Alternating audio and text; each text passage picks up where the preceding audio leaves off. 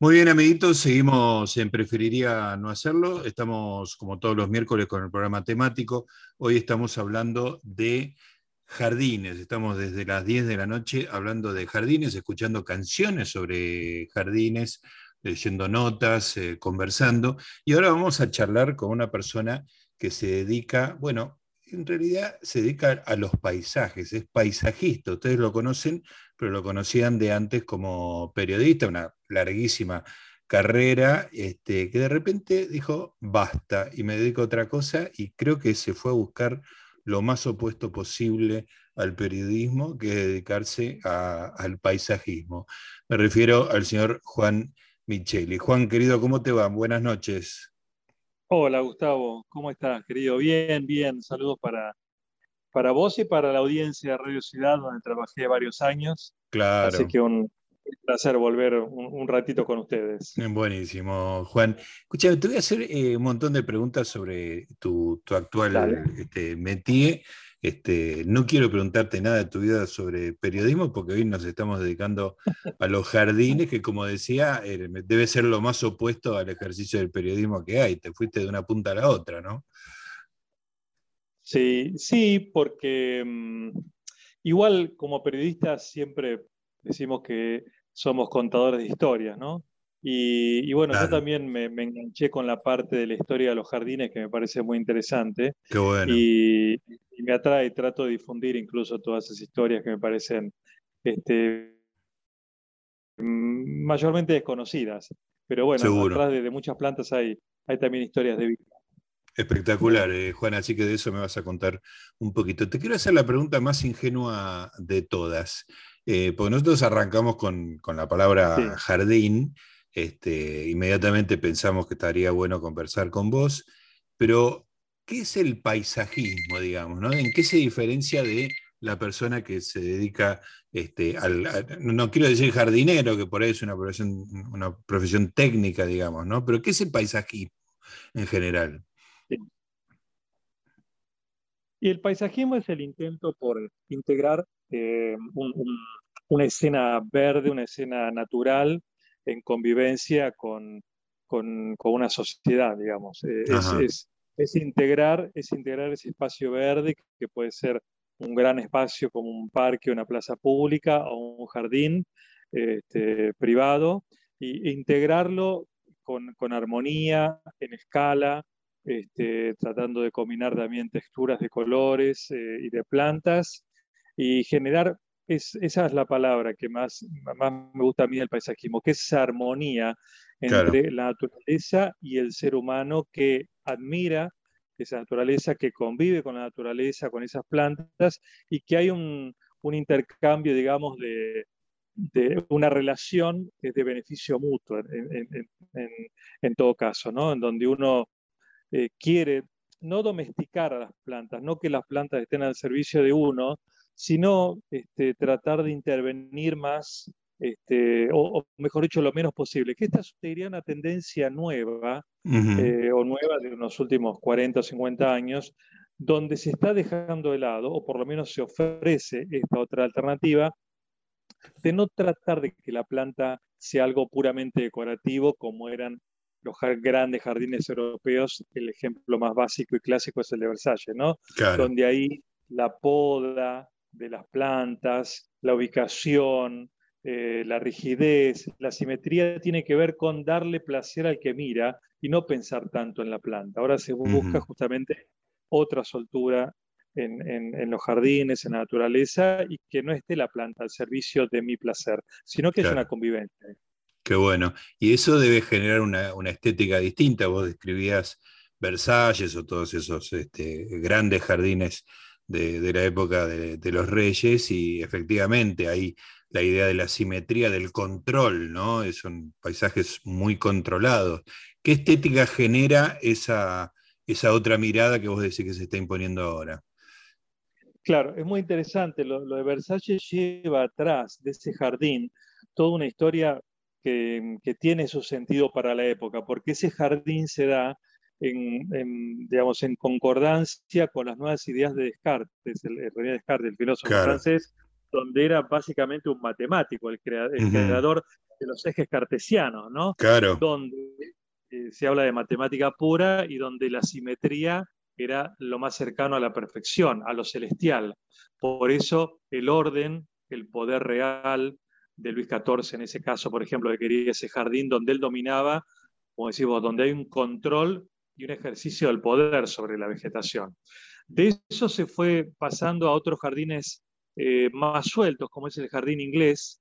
El jardín inglés es interesante verlo como justamente como una contracara eh, a, lo que era la revolución industrial. Lo industrial era todo estandarizado, eh, la fabricación de todo lo que es copia de copia de copia, las primeras fábricas que donde se empezaba a hacer todo no artesanalmente, sino justamente en cantidades y todo, todo, todo copiado. ¿no? Entonces el jardín inglés como contraposición de la revolución industrial a un jardín más artesanal, que se llama mm. el estilo Arts and Craft, ¿no? de, artesanía, que es un jardín como se ve en la clásica casa inglesa, más suelto, más desordenado parece, que la contracara del jardín francés.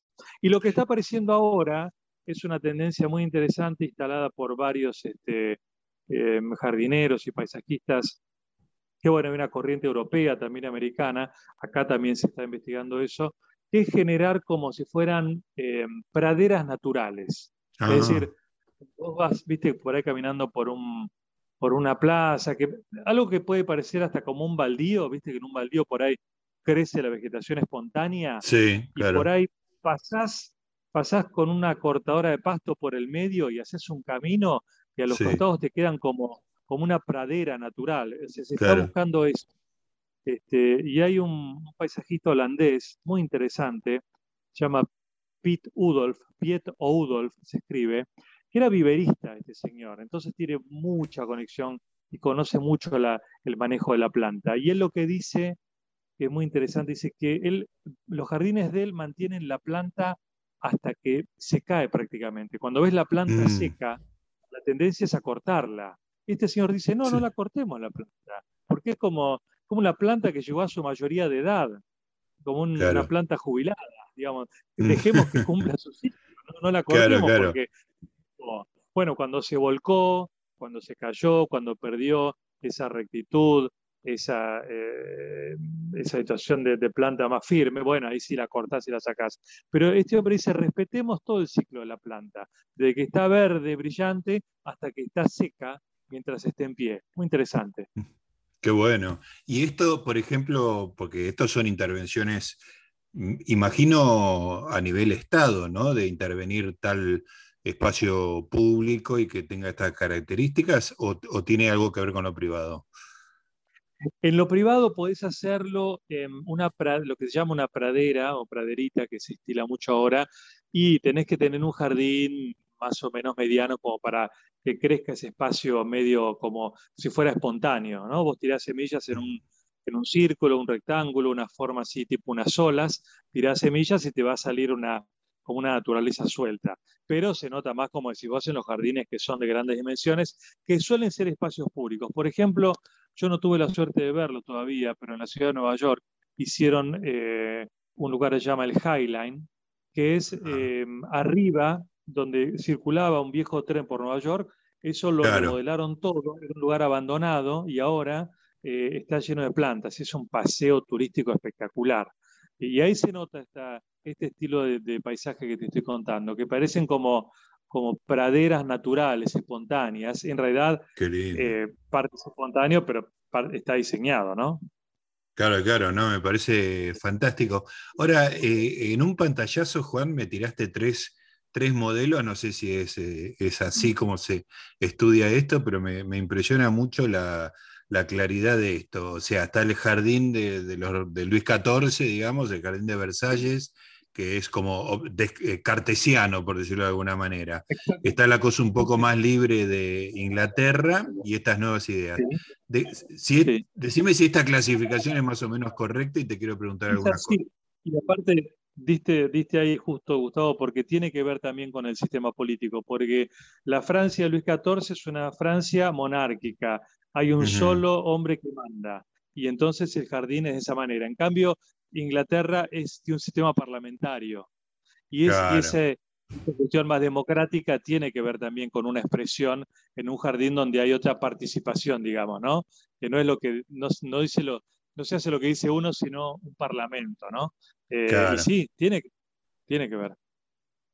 Y, la última, esta última intervención parecería ser más eh, liberal, ¿no? Digamos, de la, intervención de este holandés, ¿no? Como que, que, las cosas sucedan sin demasiada intervención. Da la sensación muy, muy profana. no, claro. Y además no, no, no es así, aparte no de una mirada eh, eh, antropocéntrica del hombre como centro del mundo y el paisaje a mi servicio, sino una mirada más, digamos, desde la tierra, en donde las plantas, donde yo no soy el centro del mundo como hombre, sino que permito que la vegetación se, exprese y convivamos. Esa es una idea mucho más liberal y más eso, menos autoritaria. Eso te iba a decir. Claro, la palabra que me surgía era convivencia, justamente. Exacto. Eh, ahora, Juan, eh, quedémonos, porque soy muy, muy fan de Inglaterra y de sus parques. Eh, describamos un poquito las ideas que tenés este, respecto de los los parques más conocidos de, Londres, te nombraría el Hyde Park, que es eh, básicamente una extensión, una, como dirías vos, una pradera, pero parece un, pasto cortado por un jardinero de hectáreas y hectáreas. Y el otro, que es un poco más este, salvaje, es Kew Garden, que, es bellísimo, digamos, ¿no? Eh, estos están dentro de ese segundo grupo. Exactamente. El Kew Garden es el Jardín Botánico de Londres. Eh, entonces, este, tiene, bueno, lo, tuve la suerte de recorrerlo eh, antes de todo este lío, ¿no? De la pandemia y ahí eh, como ir, es como ir a Disney, porque digamos, es el, el, el jardín botánico más, más impresionante del mundo, porque ahí tienen, como tienen los ingleses, han tenido en general colecciones de plantas de, de, de los lugares que, que invadieron y colonizaron. Eh, y por supuesto que también hoy los jardines botánicos, esto es otra cosa interesante. El jardín tuvo como distintas etapas en los jardines botánicos. Bueno, primero una, una cosa más, te agrego a lo de los jardines que, que, arrancaste hablando. La palabra jardín tiene mucho que ver con paraíso. Tiene su raíz en el antiguo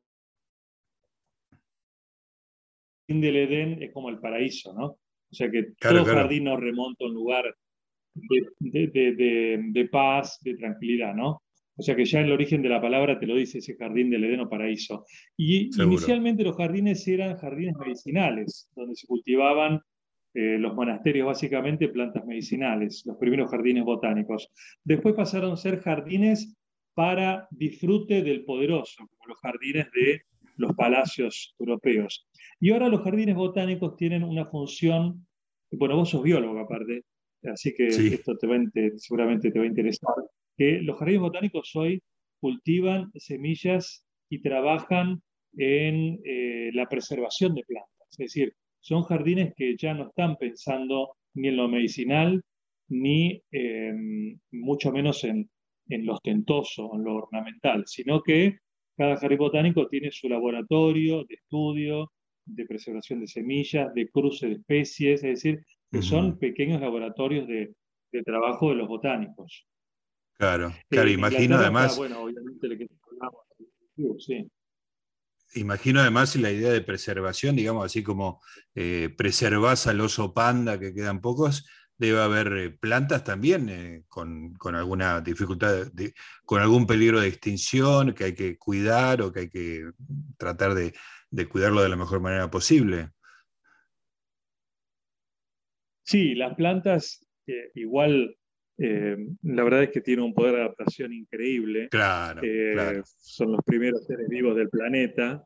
Eh, yo, bueno, por, por, mi trabajo, por mi vocación periodística, viste, me meto a leer mucho del tema y me encanta y se supone que, que las primeras plantas, se supone no, las primeras plantas estaban, son las del mar, los musgos, las algas, que cuando el mar se retira, digamos, y queda la tierra descubierta, se adaptan de la vida acuática a la vida terrestre. O sea que han tenido una adaptación maravillosa. Y de primeras algas, que no tenían ni flores ni nada, eh, bueno, vinieron los helechos y después las plantas como las conocemos ahora. Eh, y tienen una sexualidad, por ejemplo, increíble las plantas. Hay plantas que tienen los dos sexos una flor, hay plantas que tienen los sexos, en flores separadas, pero en la misma planta.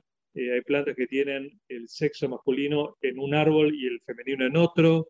y, se, se, fecundan por el viento o por un animal o por el agua eh, o por un mosquito o por un pajarito, o sea que tienen infinidades de estrategias de reproducción, son increíbles las capacidades que han desarrollado para adaptación, ¿no? Sí, Hermoso la verdad que más leo y más me vuelvo loco con el tema, sí. Qué eh, lindo. Por eso se adaptan mucho más, digamos, nos van a, nos van a, nos van a, sobrevivir las plantas, esto está claro que eh, vos dejás un edificio abandonado y al poco tiempo Claro, está todo lleno de. Claro, claro.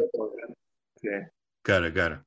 A diferencia de la reproducción zoológica, que es como mucho más precaria, más este, eh, lleva más cuidados, más costo energético, digamos, ¿no? Acá aprovecha toda la. Y, tiene más posibilidades de diversificarse, como explicabas vos. Qué, qué interesante. volvamos, volvamos, Juan, a. Me estabas hablando de Kew Garden, me decías que era el jardín botánico, toda esa labor de, de, preservación que tiene. Ahora, el, el High Park, con esa cosa tan abierta que tiene, tan luminosa, este, ¿es un concepto distinto de parque? Es un concepto, eh, es, es, un concepto de parque que intenta, vos si te pones a pensar, es como esos cuadros antiguos ingleses que de la campiña este, donde hay un paisaje enorme, así como lejano, que se pierde en el horizonte. Es más ese tipo, ese concepto de parque eh, que mm. fue desarrollado por, por un inglés que es como el padre del, paisajismo un poco en Inglaterra, eh, que ya me acuerdo del nombre, pero es un poco este hombre que lo que hacía era esos cuadros donde no había, donde no existía por supuesto la, la, tecnología de ahora y, y los, las fotos eran los cuadros claro, el registro de lo que había era ese.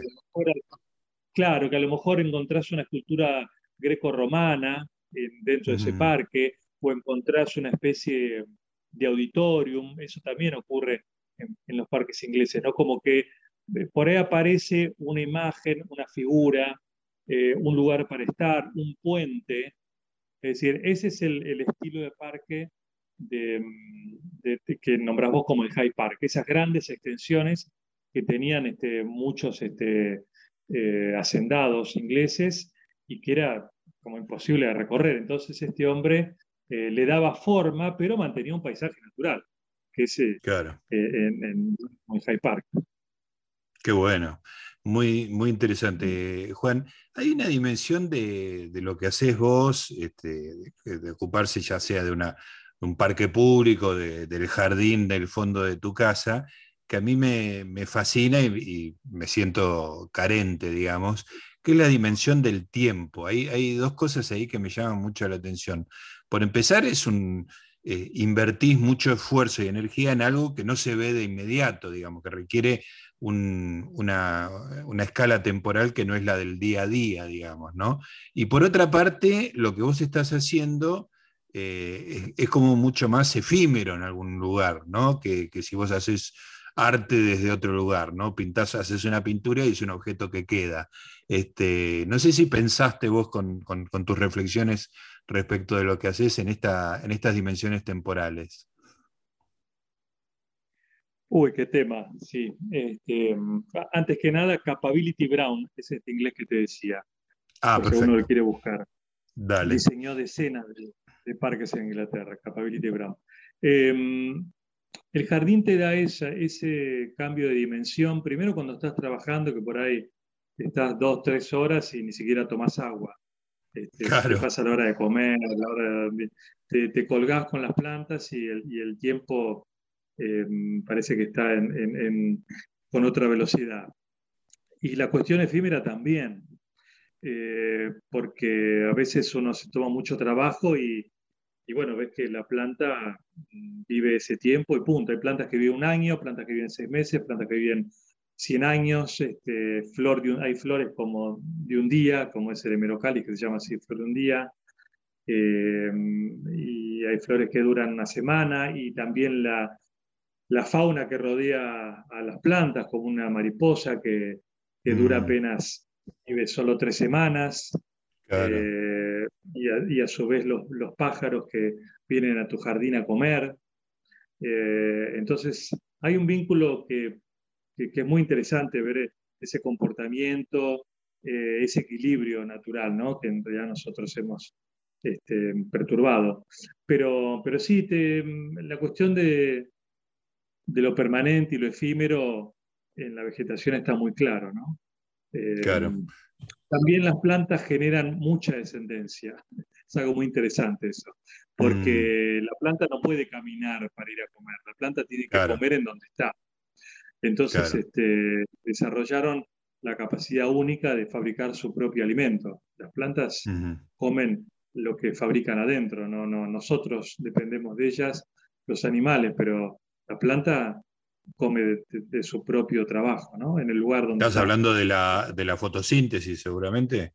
Claro, exactamente. La planta tiene esa cualidad increíble que toma agua de la tierra eh, y sol en las hojas y la transforma en, básicamente en azúcar. Eh, y esa es, esa es su comida, ¿no? Y de ahí sale la hoja y la hoja se transforma en flor. La flor es una hoja modificada eh, y bueno, de ahí tiene innumerables eh, colores, perfumes, eh, formas. y bueno, cada flor a su vez da su fruto, su fruto su semilla y la semilla la nueva planta. Encontré cosas increíbles. Por ejemplo, la, vos sabés que la dispersión de la semilla se llama diáspora. como la diáspora, la diáspora claro. Qué bueno. hay mucha terminología botánica que viene, nuestra que viene de la botánica. La diáspora en botánica es cuando un individuo se aleja de la planta madre. Mirá vos qué interesante, ¿no? La sí, sí, sí. Extraordinario.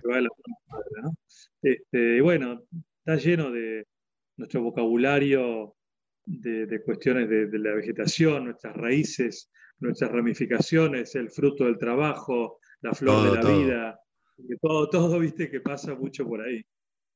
Y no, y es, y es inevitable, dado como, el, como lo describiste muy bien, Juan, eh, la dependencia absoluta de la vida con respecto a la planta, digo, es condición sine qua non, esa, esa fábrica de energía, ¿no? Ese, por eso eh, son omnipresentes. Sí, sí, sí. El resto de los seres vivos dependemos de, de otra cosa para vivir. Las plantas no. Claro, maravilloso. Juan, contame un poco cómo ves, eh, bueno, vos estás en, Tigre, digamos, pero conoces muy bien la ciudad de, Buenos Aires, obviamente. ¿Cómo está la ciudad de Buenos Aires con, sus parques, digamos, ¿no? con sus pocos, pero en algunos lugares muy bonitos parques? ¿Qué, balance haces? Mira, en general se la ve bastante bien a la ciudad. Hay, barrios más, más cuidados que otros, donde quizás se ve un poquito más de, de, de, quizá de, inversión que otros, pero la verdad que la ciudad ha mejorado muchísimo, este, la gestión, incluso la anterior, este, en eso hay que ser objetivos y ecuánimes y la verdad es que es una ciudad donde se le ha puesto mucha inversión, mucho dinero en los parques. Y bueno, creo que la gente lo disfruta mucho, ¿no? Enhorabuena con esto de la pandemia, haber podido salir a un parque en algún momento, ¿no? ¿Cuánto, cuánto valoramos poder dar una vuelta a la manzana o estar sentados en el pasto, ¿no? que antes por ahí no lo apreciábamos. Em, sí, se ve que hay una inversión importante en plantas y un mantenimiento. Hay cosas, por ejemplo, hicieron algunas macetas en algunos bulevares que son de cemento. Sí, eh, más rústico, menos vital, ¿no? sí, algunos tenían un diseño inclinado, que eso quizá no fue muy acertado porque la lluvia, el viento erosiona la tierra no, contenía bien a la tierra, ¿viste? Este, pero bueno, en detalles te digo, ¿no? Pero en general se, La ve, bien. Y además, efectivamente, cuando con, todos estos meses de pandemia y, cuarentena, cada vez que se podía ir al parque, la sensación de vitalidad que te da la gente haciendo gimnasia, los chicos jugando, cumpleaños, reuniones. Eh, eh, yo lo llevo mucho, yo tengo un chico de 11 años, y bueno, y el año pasado aprendió a andar en bicicleta en una plaza, digamos, ¿no? Este, es, un, es un lugar de una vitalidad extraordinaria, ¿no? Sí, eh, sería bueno quizás este, Con el yo estoy en la Asociación de Amigos del Botánico también. Y, ahí eh, tratamos de hacer, eh, hacemos cursos o charlas para juntar fondos para donar al botánico. Y, la verdad que es un lugar maravilloso y que mucha gente no conoce.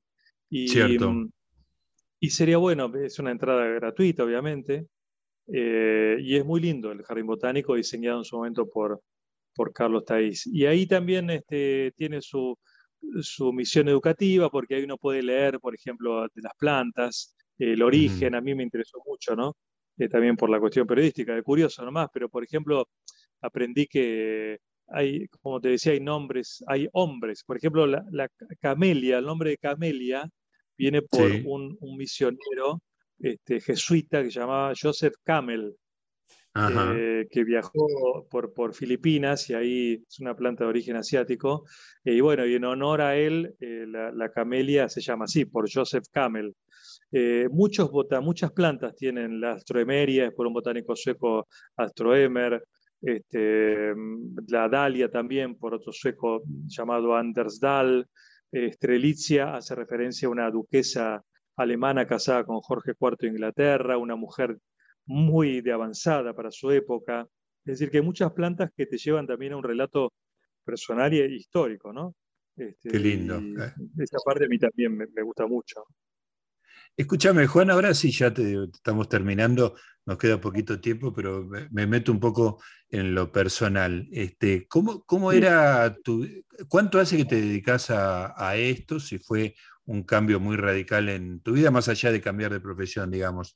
¿Siempre tuviste un interés este, por la botánica y por los espacios eh, libres o es una cosa que te, te agarró de grande? No, más de grande. Yo lo que sí estudié, ah, yo soy técnico agropecuario, eso lo ah. estudié hace unos 10 años más o menos, y esa, esa cuestión del cultivo de plantas me llevó eh, a una cuestión más de jardín. Después me interesé más por el diseño, primero jardinería y de la jardinería al diseño, ¿no? que es muy interesante, el dibujo, también eh, hice un curso para dibujo con tablero, ¿no? tuve que aprender a usar el tablero de grande también, y me encanta. Hace más o menos unos 10 años que empecé con la parte más de tecnicatura agropecuaria y unos 5 años más o menos con este tema, que fui estudiando hasta que, bueno, terminé y ahí me animé a alargar el otro laburo de periodista. Claro, un, gran salto. Se te, se te, escucha feliz, no, no quiero meterme mucho en tu vida, pero se te escucha feliz. sí, sí. Sí, igual eh, estoy contento porque aparte tengo una, eh, una página ahora que se llama Viva la Tierra y en Instagram ah, también. Eh, que ahí, bueno, ahí está un poco la beta periodística porque estas cosas, curiosidades que me gusta este, averiguar y cuestiones de jardinería, dije, bueno, la verdad que tampoco voy a dejar de lado todo lo que hice antes. Entonces empecé a hacer unos videos y anda bien, ¿viste? La verdad que integro las dos cosas. Em, pero sí, yo estoy muy contento con mi cambio, con esta nueva etapa. Siento como que tengo 24 años y salí de la facultad recién y, con esa edad que uno tiene proyectos y, son los primeros pasos. Y bueno, por supuesto que estoy lejos de los grandes paisajistas del país. Soy nuevito, pero bueno, tengo mis trabajos y de a poco voy creciendo. Em, pero también el día a día en nuestro país es muy, muy, es muy duro, yo no estoy ajeno a nada de lo que pasa, sigo la, la actualidad eh, como lo hice siempre. Este, claro que no estoy con el nervio diario de tener que contar lo que pasa, pero bueno, por momentos sí es muy triste lo que pasa con, con la pobreza, con la vacunación, con, eh, con los temas en donde que vivimos en el país, ¿no? Este, Seguro. Pero, pero sí, en lo personal eh, me agrada mucho más lo que hago ahora este, y estoy contento con el cambio. Bueno, yo, estoy muy contento de que hayamos tenido esta charla, Juan, porque la verdad que aprendí un montón de cosas y ha sido súper placentera, así que te agradezco muchísimo. No, yo te agradezco, Gustavo, por dos cosas. Por el tiempo, porque mm, no es común que se le dedique tanto tiempo a este tema, este, y, por tu interés, que es genuino, que lo noté.